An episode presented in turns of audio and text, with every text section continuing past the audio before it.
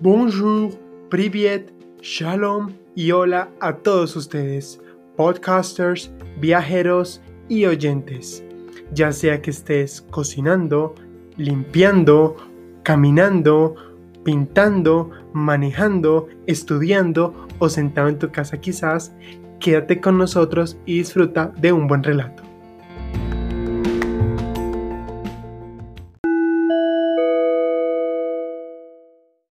Hola de nuevo a todos ustedes y bienvenidos a este quinto y último episodio de esta ciudad de San Petersburgo que hemos venido tratando y a pesar de que es relativamente nueva, pues tiene atracciones a morir para recorrer. Y precisamente el día de hoy, abundando un poco más de ello, los invito, que sean o no fans del arte o de los museos, lo escuchen porque seguro los sorprenderá tanto como a mí me sorprendió. Más empezamos con nuestro objeto o souvenir del día, que para el caso de hoy será el samovar, eh, una palabra tradicionalmente rusa, un objeto muy, muy ruso que se traduce como autocaldera. Este es un objeto que aunque hoy en día es de souvenir, era bastante tradicional en las casas, todas las tenían mucho más en la época imperial y siempre estaba sobre la mesa.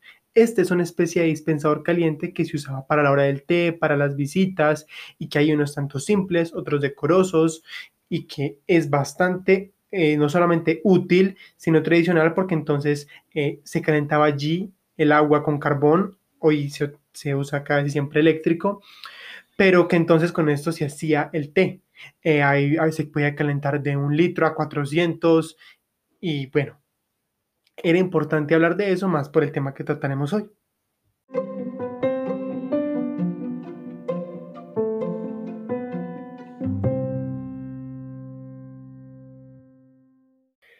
Más se trata de comenzar nuestro recorrido. Yo voy caminando por San Petersburgo de nuevo y me topo primeramente con lo que es la Casa Singer.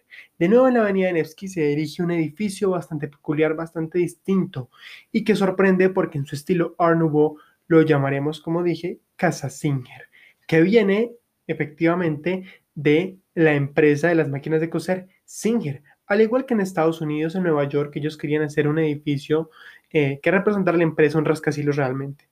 Pero como dijimos en Rusia, los edificios, especialmente San Petersburgo, no pueden ser más altos que la iglesia de Pedro y Pablo, por lo cual se reforma el diseño, pero termina siendo igual una joyita hermosa donde todo el mundo quiere eh, entrarse y conocer. Hoy en día es una tienda de libros, vamos a encontrar allí eh, souvenirs, chocolates, varias cosas y es bastante bello, no solamente por su diseño, por su cúpula de cristal y la estatua que tiene, por su estructura metálica, sino también por lo acogedor que es por dentro. Y en complemento allí enfrente estará la Catedral de Kazán. Me van a decir otra iglesia, pero esta es particular, es diferente. No tiene el estilo ruso en cebollas, no está llena de colores. Es una iglesia en estilo neoclásico.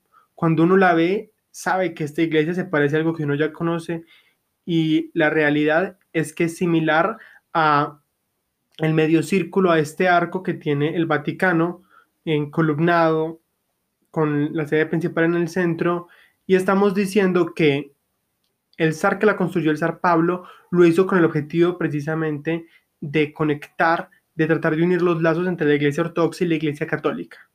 Y a pesar de que esto no funcionó, pues la iglesia sigue erigida allí, es honor a eh, la Virgen de Kazán, bastante respetable en el contexto ruso local, la entrada es gratuita y bueno, a pesar de que en el exterior no se parece a lo tradicional que conocemos del estilo ruso, pues por dentro es sorprendente con sus mosaicos y colores. Pero bueno, en resumidas cuentas, hoy vamos a empezar con el Hermitage o Palacio de Invierno. Este lugar que tanto he amenazado en contarles y que captura los tesoros invaluables tanto de la herencia de los zares como del mundo entero prácticamente, porque es un lugar que eh, pasando los años se ha alimentado de una reputación que yo creo que, ni siquiera los libros, las guías de viajes, los videos logran capturar eh, el contenido que, que, este lugar tiene, la belleza de sus interiores y una colección de más de 3 millones de piezas, diciendo que estamos hablando de casi 400 salas. Es un museo definitivamente superable y en esta parte de la Europa del Este donde estamos hablando, pues no hay ninguno que se le compare. Uno se le pueden pasar horas y horas y horas y horas y el tiempo deja de ser suficiente para recorrerlo porque se necesita de años como para ponerle suficiente atención a cada pieza. Este lugar es de talla del Museo du Louvre, del Museo Británico, del Metropolitano, del Prado, del Smithsoniano, del Museo Nacional de Beijing, bueno, de todos aquellos que se han destacado por calidad. Decimos que el número de visitantes aquí es exuberante y pues el museo abre a las 10 y media de la mañana, algunos días cierra a las 6 y otros días eh, cierra a las 9 de la noche, pero para entender lo que significa este lugar, pues vamos a entrar. Y al entrar, primero hay que saber que eh, este lugar fue producido mayormente por una mujer de la que tenemos que hablar, y es Catalina la Grande. Fue emperatriz rusa que es la única con el otro seudónimo de Grande, así como Pedro. Logró reinar durante 34 años y desde el 28 de junio de 1762 hasta su muerte con 67 años, pues esta mujer logró hasta mucho más que su esposo Pedro III, quien era el nieto de Pedro el Grande. Decimos que esta mujer era de carácter duro, no era rusa de nacimiento, ella era polaca, de religión luterana, fue un todo un rollo para convertirse al ortodoxo. Y bueno, dentro de la dinastía Romanov, es la mujer más relevante eh, con respecto a poder, con respecto a hechos, con respecto a todo lo que produjo.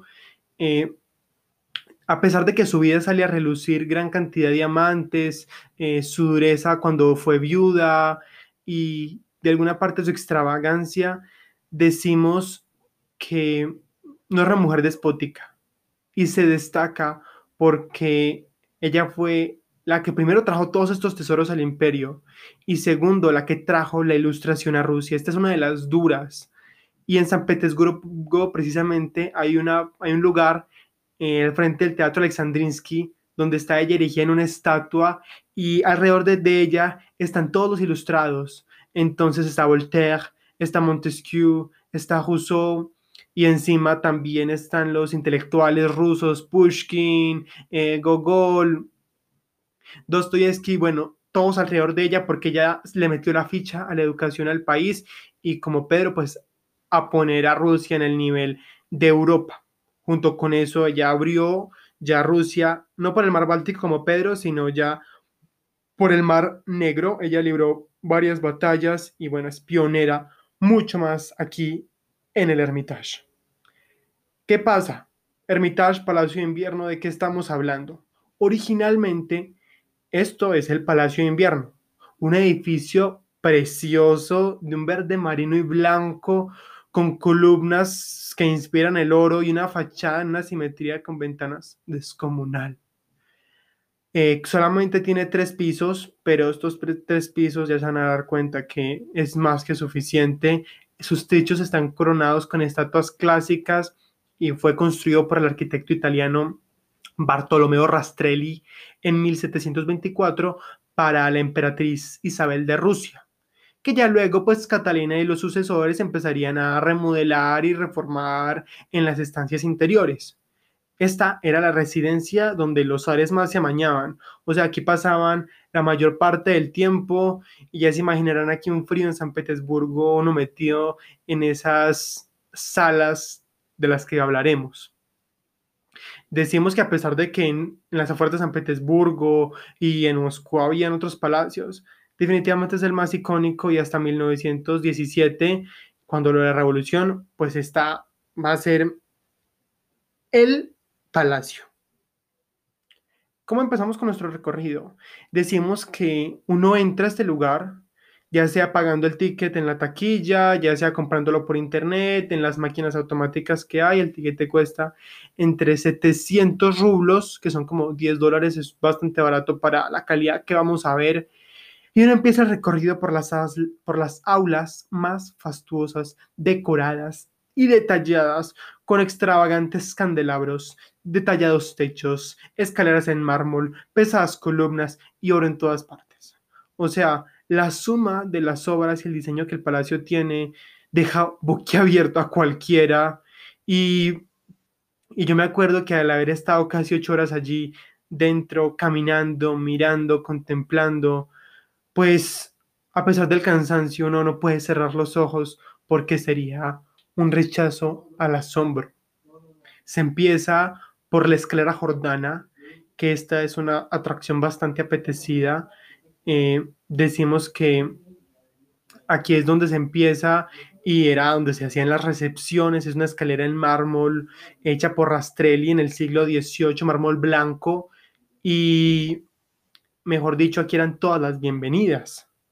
Uno va entonces caminando y de pronto sigue por los interiores reales, eh, donde están las estancias de los zares, habían dos tronos, uno que era pues donde se sentaba el zar realmente, el otro era en memoria de Pedro, eh, candelabros en luz blanca, paredes en tapiz rojos, emblemas eh, del imperio y columnas blancas con oro.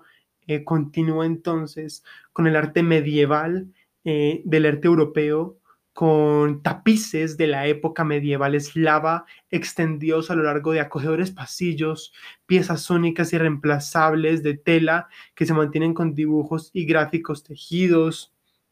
Luego la sección de la antigua Rusia, donde hallaremos piezas de artillería, desde cascos, corazas, mallas, espadas, insignias de la época y más.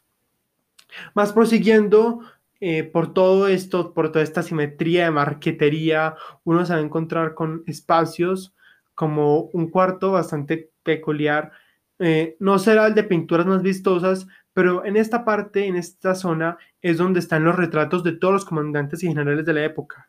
Allí está marcado el legado militar y pues esto será el impacto de los logros de conquista, como les decimos. Catalina fue la que conquistó Crimea, esa Crimea que conocemos de hoy y todo el conflicto con Ucrania más, entonces pasará a ver una pieza no artística, eh, tampoco de pintura ni de escultura, será de relojería. Y está en la zona de Catalina, será un regalo que ella recibió de un relojero inglés. Y cuando hablo de reloj no me refiero a un enorme reloj de, de pared o tampoco a uno muy delicado de mano, sino que esta es la creatividad de la relojería y de la invención, porque incluye un pavo, un búho, un gallo, un hongo y un árbol. Y toda esta mezcolanza es una atracción tan ostentosa en el área que de los tesoros personales de esta mujer puede ser una pieza única porque en las horas exactas entonces todo esto se empieza a mover y, y es pues todo el sistema mecánico perfecto, los engranajes, todo para que funcione de manera sobrenatural en ninguna parte de otra pieza como esta está allí expuesta y la gente se queda mirándolo.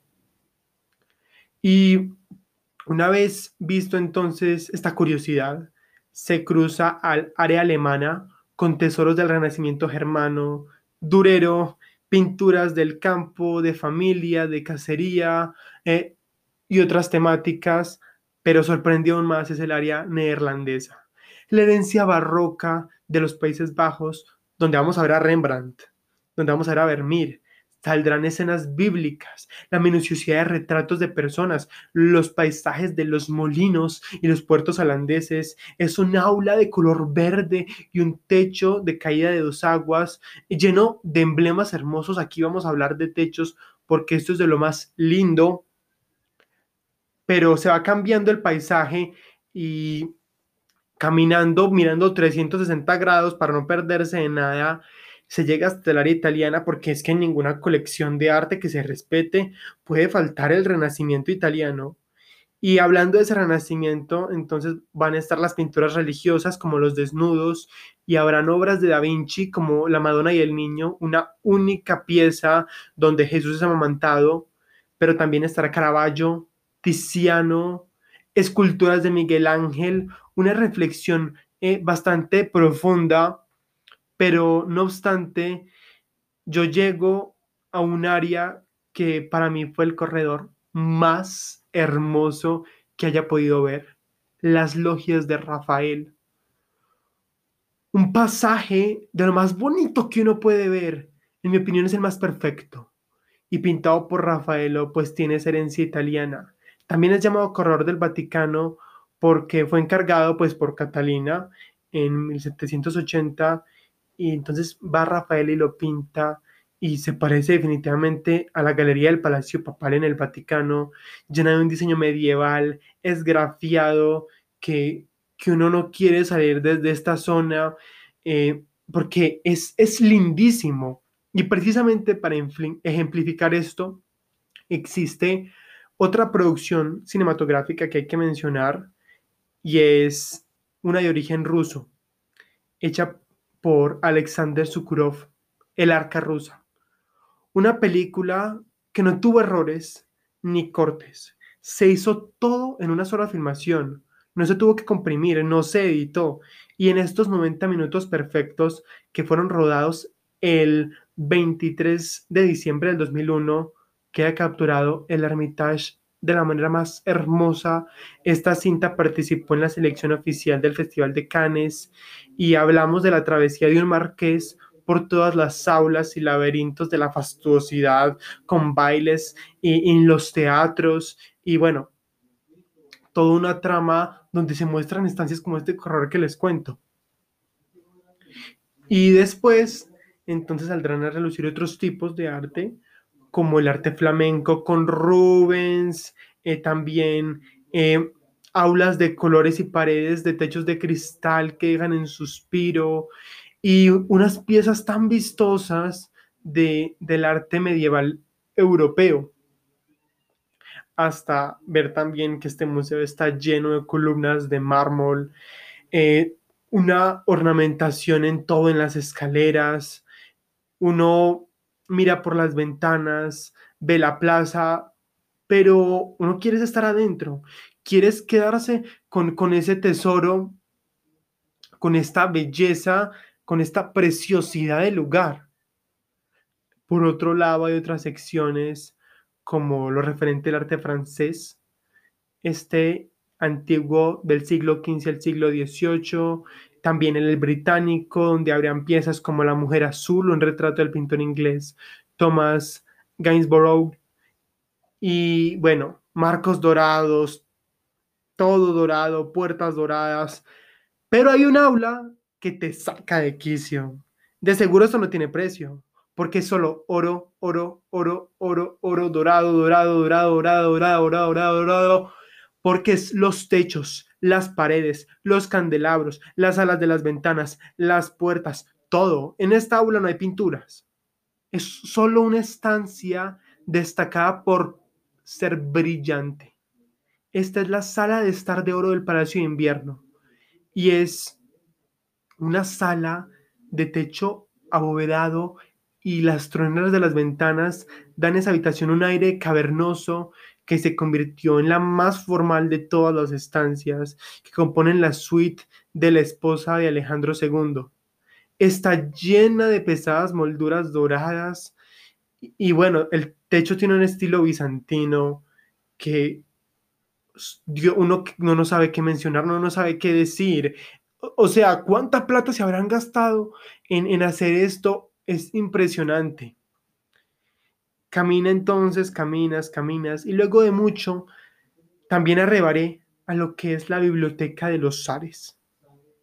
Un lugar que perpetuamente había llamado mi atención y que completamente me, me dejó satisfecho porque es en madera y allí están en vitrinas todos los libros de, los Ares, que para mí esta es una de las estancias más acogedoras, quizá no será tan vistosa porque no es ornamentada en metálicos o en colores, pero uno se imagina aquí eh, sentado en el invierno frente a la chimenea enorme que hay, quién sabe cuántos títulos tendrán, pero solamente pasar allí eh, el frío eh, de esta ciudad aquí en el Palacio de Invierno.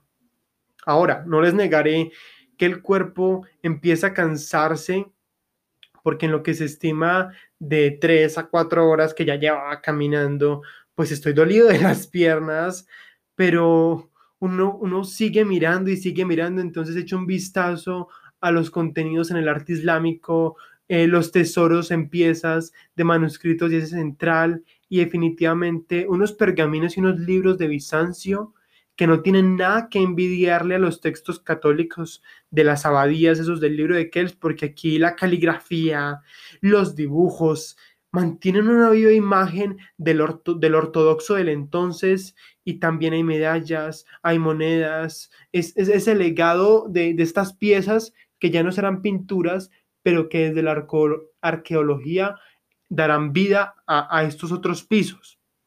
Vuelvo al primer nivel, donde para rematar del cansancio estarán entonces los tesoros del antiguo Egipto, con otras estatuas, sarcófagos, papiros, que toda la parte griega de los héroes y las antigüedades greco-romanas, estatuas, bustos, vasijas, eh, también vestigios euroasiáticos, reliquias de Siberia y toda esta área que uno podría decir que, es de que no es de las más apetecidas porque haciendo la comparación con las otras estancias que, que ya hemos hablado, pues estas son más vacías, pero tristemente la gente no se da cuenta que, que aquí, aunque no hayan candelabros, porque no es de candelabros ornamentados, no están llenos de oro, pues el mayor disfrute fue mirar los techos, de una hermosa simpleza, pero de colores pastel, una especie de mandalas que, yo, no, que yo no resistí más, que, que después de ver todo esto, pues caí. Y entonces ya habían pasado bastantes horas y me siento en la plaza del palacio, solo en el suelo, mirando el techo, comiendo cualquier emparedado porque el hambre azotaba.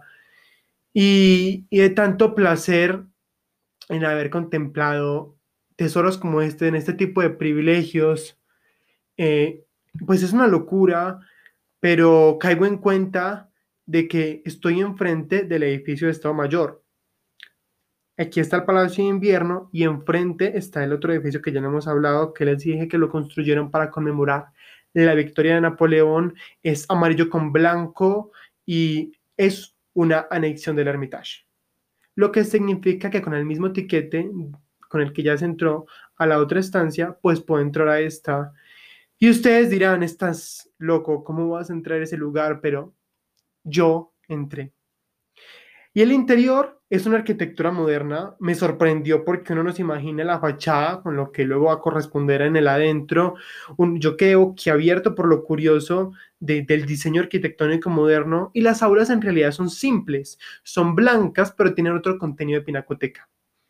Vamos a ver a Vincent van Gogh, Paul Gauguin, Paul Cézanne, Monet, Manet, Pissarro, Dalí, Picasso, Matisse, también hay un aula solo para Kandinsky y bueno, es otra cantidad de trabajo fascinante de, de la parte del impresionismo, del modernismo, de esta parte contemporánea y las vistas de la plaza son espectaculares.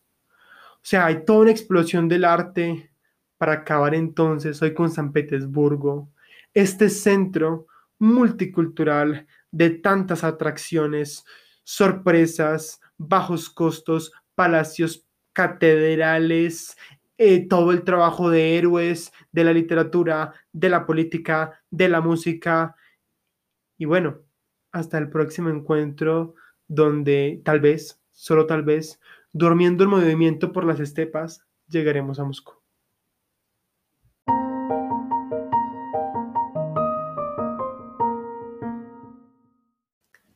Recapitulando, nos quedamos entonces con los tesoros de el arte alemán, el arte neerlandés, el arte francés, el arte inglés, el modernismo, el impresionismo, la joya que Catalina construyó, Catalina como mujer, que también se las recomiendo en la película Catalina la Grande, eh, protagonizada por Helen Mirren, que captura la esencia de esta mujer que dijo no voy a compartir mi trono con nadie, pero vamos a sacar a Rusia adelante. Y aún todos estos tesoros de la fascinación de San Petersburgo, sus edificios, aún la Catedral de Kazán, la Casa Singer y la belleza de esta ciudad que nos ha sorprendido durante tanto tiempo.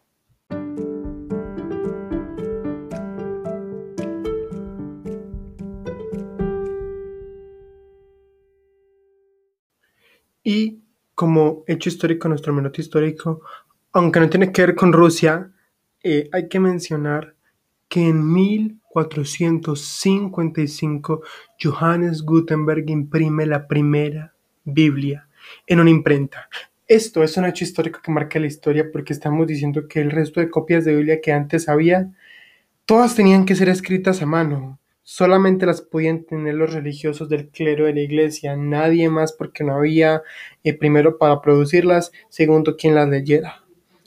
Y bueno, es un desarrollo en Occidente de la imprenta. Sabemos que esto ya venía antes con los chinos, pero pues este será el principio de lo masivo que se en Occidente y que hoy en día sigue siendo un legado porque los libros impresos que hoy vemos, todo es gracias a Gutenberg. Así que tengámoslo en cuenta y recordémoslo hoy, 23 de febrero.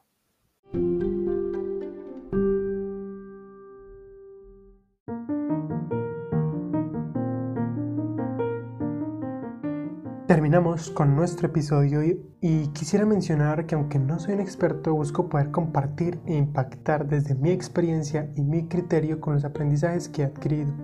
No se olviden de seguir el podcast y las novedades en Instagram en Thomas and Trips Podcast. Desde allí busco poder compartir frases, datos y dar a conocer nuevo contenido. Si te gustan estos temas, por favor etiquétalo en tus historias y no te olvides de seguir el podcast y suscribirte para no perderte de próximos episodios, sea cual sea la plataforma en la que me oigas. De este modo, es a través del cual me ayudas a crecer, a llegarle a más personas, a ser recomendado y en sí a darle continuidad a este proyecto que de seguro le puede gustar a otros así como a ti. Compártelo con familia, amigos o cualquiera que consideres puede disfrutarlo. Toda recomendación, consejo y corrección es bienvenida Puedes escribirme a través de los mensajes de voz de Anchor, el DM de Instagram o el correo thomastripspodcast.gmail.com Y si también deseas hacer comentarios, patrocinios o algún otro propósito, estoy abierto. En la descripción están todos estos datos y las notas del episodio de hoy para que las cheques y recuerda, nos vemos cada semana.